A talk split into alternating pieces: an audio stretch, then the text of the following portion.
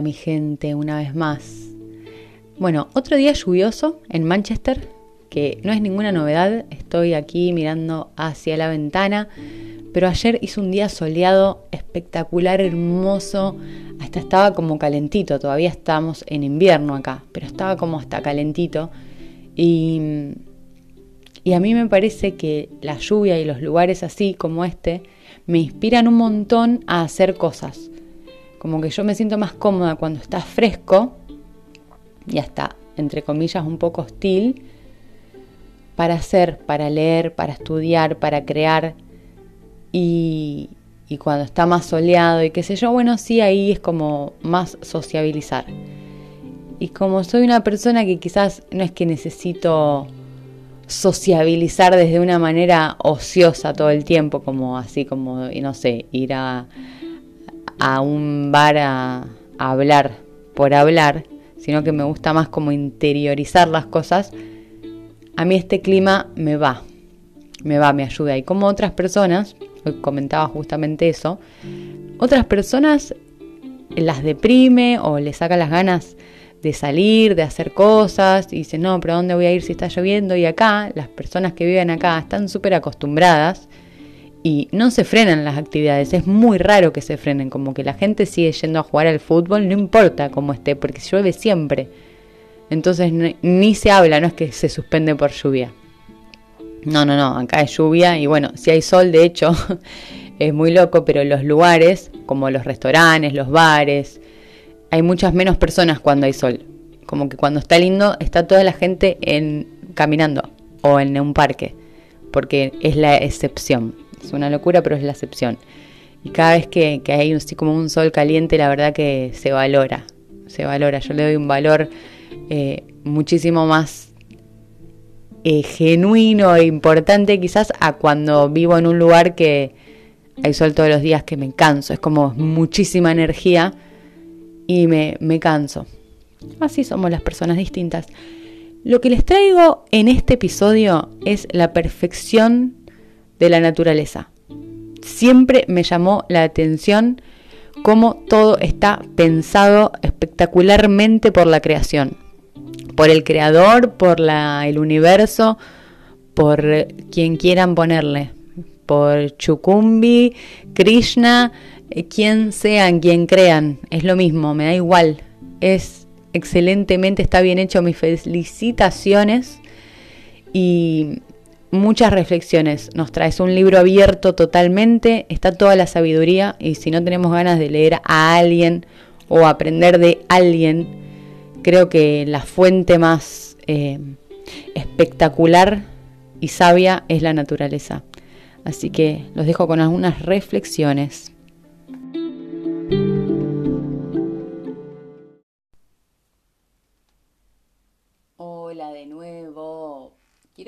Empezar agradeciendo los mensajes que me han mandado, los aprecio mucho. Síganme mandando todo lo que quieran. Me pueden escribir a macarretamero.hotmail.com. Me pueden seguir en arroba mysticmaca en Instagram.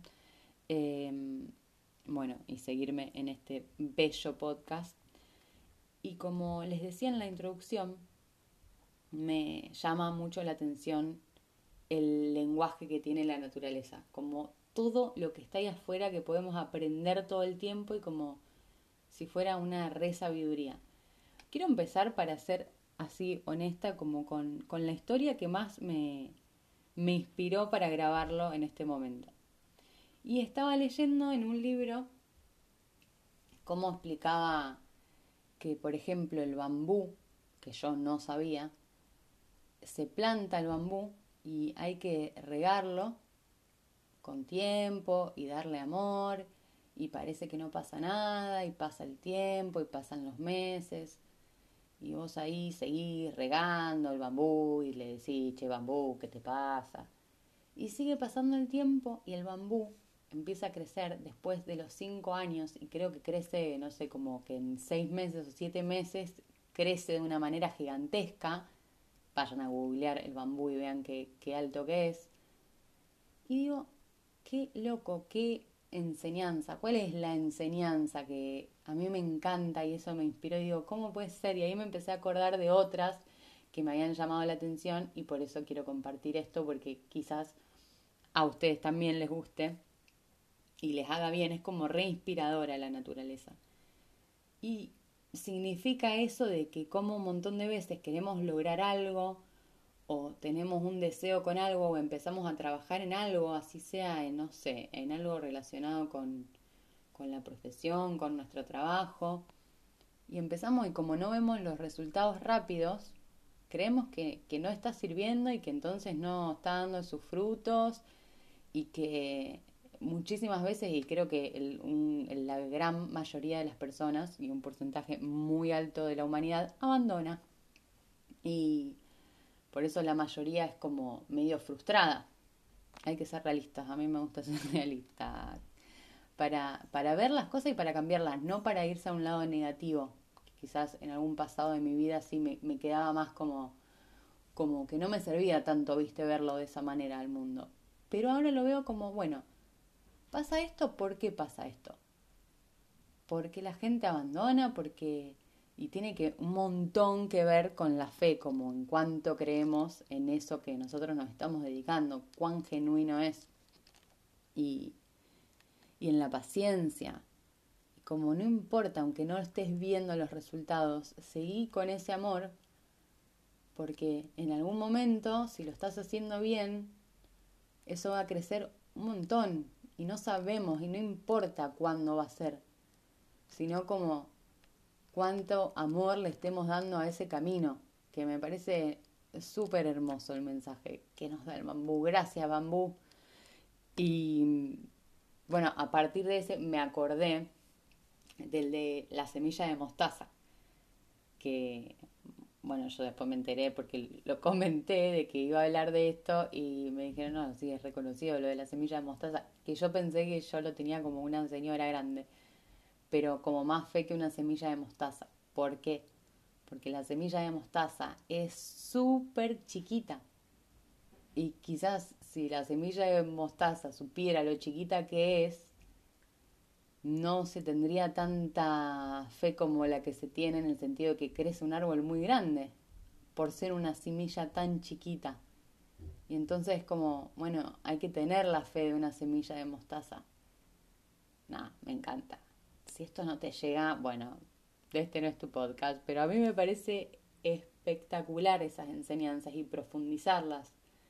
Porque, de nuevo, la naturaleza es todo es un sistema totalmente perfecto, como, no sé, el oso polar que vive en el Polo Norte se tiene que alimentar de lo que se tiene que alimentar que hay en el Polo Norte, para, y cómo crece tal planta en tal lugar que tiene tal propiedades que le sirven a las personas que nacen ahí, porque por el clima, no.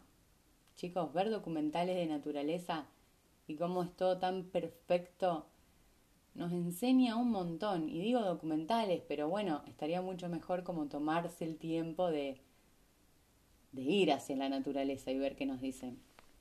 Eh, yo cuando tenía 19, 20, que esto lo cuento en, en, en mi episodio de presentación, creo, ya ni me acuerdo, pero creo que hablo un poco de, de mis pasos por los diferentes lugares de los que me fui mudando. Y viví un tiempo en Capilla del Monte, en Córdoba, en Argentina, que es Yo vengo de Rosario. Yes, yes, the city of Messi. Em, and my family, of course. Basta.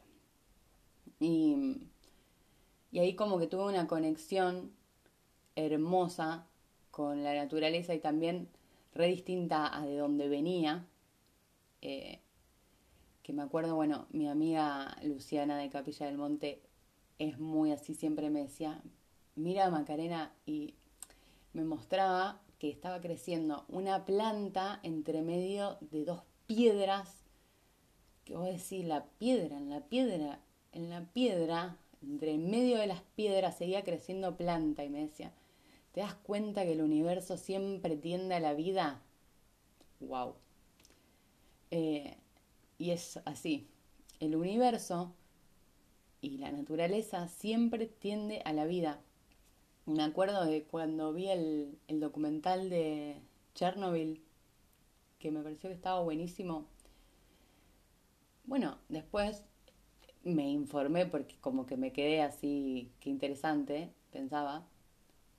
Em, ahora está creciendo, crecieron un montón de plantas, ya hay animales viviendo y cuando sucedió eso, los seres humanos supuestamente pensaban, o decían más que pensaban, porque el ser humano siempre te asegura todo, ¿viste? Por las dudas él sabe todo.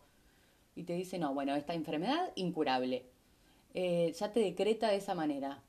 No, no, no, escúchame, capaz que no sabes, no lo sabemos curar hasta ahora, o vos no tenés ni idea, pero hay que abrirse porque el universo es y la naturaleza, por eso digo que si no tenés ganas de estar escuchando seres humanos, bueno, hay un montón de mensajes em, ahí afuera esperándonos. Y, y si no, míralos por el documental, no sé qué decirte. Pero bueno, y como también hay un montón de animales viviendo y, y, toda esta gente y los científicos dijeron que nada, que iba a estar inhabilitado y la no vida por, por forever and ever. Y sin embargo no, porque el universo tiene sus leyes y si bien está todo el tiempo como en constante cambio, que esa es otra de las cosas para aprender, como el cambio, el cambio, la naturaleza lo hace fluido. Y como nosotros nos trabamos todo el tiempo.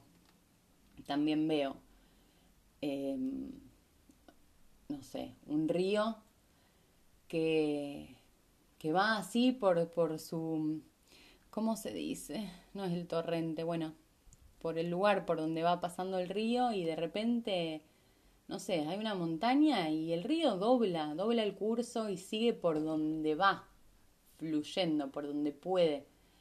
El agua fluye totalmente. Bueno, un poco así. Estaría bueno que como aprender, aprender del río eso, de cómo fluye y de cómo se encuentra un obstáculo, dobla y sigue por otro lado. Em, es bastante a alguno le parecerá medio cursi lo que estoy diciendo y no pasa nada, voy a poder vivir con eso. Pero a mí me encanta. Y agarré un... Estuve buscando como frases de la naturaleza y encontré algunas que me gustaron y que las quería compartir.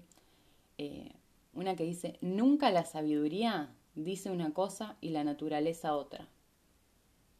me encanta, como podés estudiar eh, un montón de sabiduría de gente muy sabia que pisó este planeta y la naturaleza, cuando la estudies, va a estar de acuerdo, como que es lo mismo, venimos de ahí, nosotros también somos parte de toda esa sabiduría. Yo tengo la teoría de que, no sé, como que Dios nos hizo de verdad imagen y semejanza y en ese sentido es de que nosotros tenemos la oportunidad de ser creadores. Como que, bueno, los leones saben cómo tienen que funcionar, las ballenas saben cómo tienen que funcionar, eh, las flores saben lo que tienen que hacer, y nosotros tenemos el regalo y el juego, porque para mí es un juego, de crear nosotros también. Pero no dejamos de ser parte de toda esa creación. Entonces, cuanto más estemos como en sintonía con esas leyes, y por eso es el juego de, ah, vas descubriendo que te puedes acercar a esas leyes, todo se vuelve como mucho más rico. Después San Agustín decía, la naturaleza es la mejor maestra de la verdad. De la verdad es una palabra que a mí siempre me persigue. Como que quiero saber la verdad de las cosas siempre. Como que lo relaciono mucho con, con eso, con el regalo del universo. Como que hay una verdad, ¿viste? Más allá de, las verdades que todos tenemos. Em, otra de Van Gogh que dice, mantén tu amor hacia la naturaleza porque es la verdadera forma de entender el arte más y más. Hermoso. Y ahí está em, una de, Dante, que también está relacionada con el arte, por eso la, digo ahora, que es, la naturaleza es el arte de Dios. Me encanta. Siempre digo, mirá vos lo que hizo Dios. Esto lo digo siempre naturalmente como decir, mira vos, cuando veo algo que sí que me llama mucho la atención, no, no, no, es espectacular. Por ejemplo, me pasa mucho con la comida, me encanta comer. Tengo en el top 3 tres alimentos que me parece que Dios, nada. Una es la palta, el abocado. otra es el boniato eh, y otra es el mango. Esos tres digo, no, no, no, no. Espectacular. Estaba iluminadísimo ese día. En ese momento la rompió. Igual me gusta todo, ¿eh? Aviso, por si me quieren regalar un poco de comida. Y mm, digo algunas más. Eh, por ejemplo, los árboles que tardan en crecer llevan la mejor fruta. Esto lo dijo Molière. Bueno, la naturaleza no hace nada incompleto ni nada en vano. Esto también, esto no sé quién lo dijo, pero mm, como todo tiene un sentido en nuestra vida. Como que la creación es perfecta, o sea, no podemos pensar que hay algo mal. Yo tenía la costumbre antes, antes, cuando era más negativa. No, y también como en varias crisis que pasé, pero cuando tenía 21, por ahí eh, me acuerdo que estaba en Capilla del Monte porque le digo a un chico que se estaba dedicando a hacer comida macrobiótica. Esto fue hace un montón de tiempo. Y, yo le hablaba del mundo y de que había que cambiar el mundo y súper así como súper drástica. Y me agarró y me dijo, escúchame Macarena, la naturaleza es mucho más sabia que nosotros. La naturaleza, si no nos necesita, nos va a expulsar, vos quédate tranquila, como dice, la naturaleza sabe lo que hace. Y me hizo un ruido, como que también me hizo darme cuenta de mi falta de humildad, como viste que los seres humanos creemos que tenemos la solución de todo, que sabemos todo, y que no, y que mal lo que estamos... Y en realidad se esconden como razones que no sabemos y que está bueno que no sepamos, que el universo es verdad que hace lo que quiere. Y la naturaleza tiende todo el tiempo al equilibrio, todo el tiempo tiende al equilibrio. Si está pasando una cosa en algún lugar, bueno, tiende al equilibrio y pasa otra en otro lugar para compensar. Y es perfecto, es perfecto. Y todo eso lo tenemos que aprender también con nosotros, a no juzgarnos a nosotros. Para mí la naturaleza no juzga y yo prefiero pensar que no juzga y que es así de fluida y perfecta porque me ayuda a mí a crecer. Em, bueno, nada, ese, ese chico ahí como que me dio una enseñanza que, que me gustó. Otra que es reconocida, que es la de la flor de loto. La flor de loto, que en muchas culturas y en la hindú es súper venerada y es la flor que se la relaciona con Buda y como con la iluminación. Y es porque es una flor que nace en el medio de los pantanos, donde está todo lleno de barro y el agua está estancada. Y ese significado tiene, como que es una flor hermosa y llena de color. ¿Y de dónde sale? Del medio del barro, esto también me hace acordar algo que me decía mi amiga Luciana, que me dice como que los árboles y las flores, todos para crecer y, para para nada, para existir, se tienen que ir al fondo de la tierra donde está toda la oscuridad y donde está todo lleno de gusanos. Y para salir renacido. Y me, me, me enseñaba, sí, sí, me enseñaba porque como a veces tenemos que pasar por momentos así oscuros de nuestra vida y creemos que está mal y que tenemos que estar todo el tiempo ahí, up, up, y en realidad hay un montón de aprendizaje y de riqueza. Ese es el valor que, que más saco como de la naturaleza, como sus ritmos, sus ciclos. Bueno, en la astrología también están los, los elementos, el fuego, la tierra, el agua y el aire y cada elemento significa algo, todo. Bueno, todo está sacado de las matemáticas, todo está sacado de la naturaleza, porque nosotros venimos de ahí. Y, creo que un, un, acercamiento y un mirar con mucha más humildad nos da muchísima sabiduría y nos hace mejor. Siempre nos conviene, o sea, hay que mirarlo a la mente que es así como si no escucharon el capítulo de la mente, vayan a escucharlo, que hay dos, la mente 1 y la mente 2 Em, eso, la mente es como cómoda, como vaga, como que es nuestro mecanismo de supervivencia.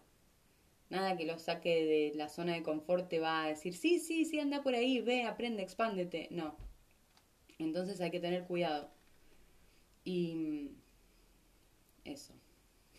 ¿A qué iba con lo de la mente? Como eso, que hay que estar abierto, como que la sabiduría puede venir de muchos lugares que nos conviene esto, la palabra conveniencia. Perdonen, gente, es así, hablo acá sola. La conveniencia es una palabra que yo uso porque siento que a mi mente le va. Ustedes se pueden buscar otra, pero como que si yo me siento que me conviene, mi mente hace, ah, me conviene, iré hacia allá. Entonces como que me queda cómodo.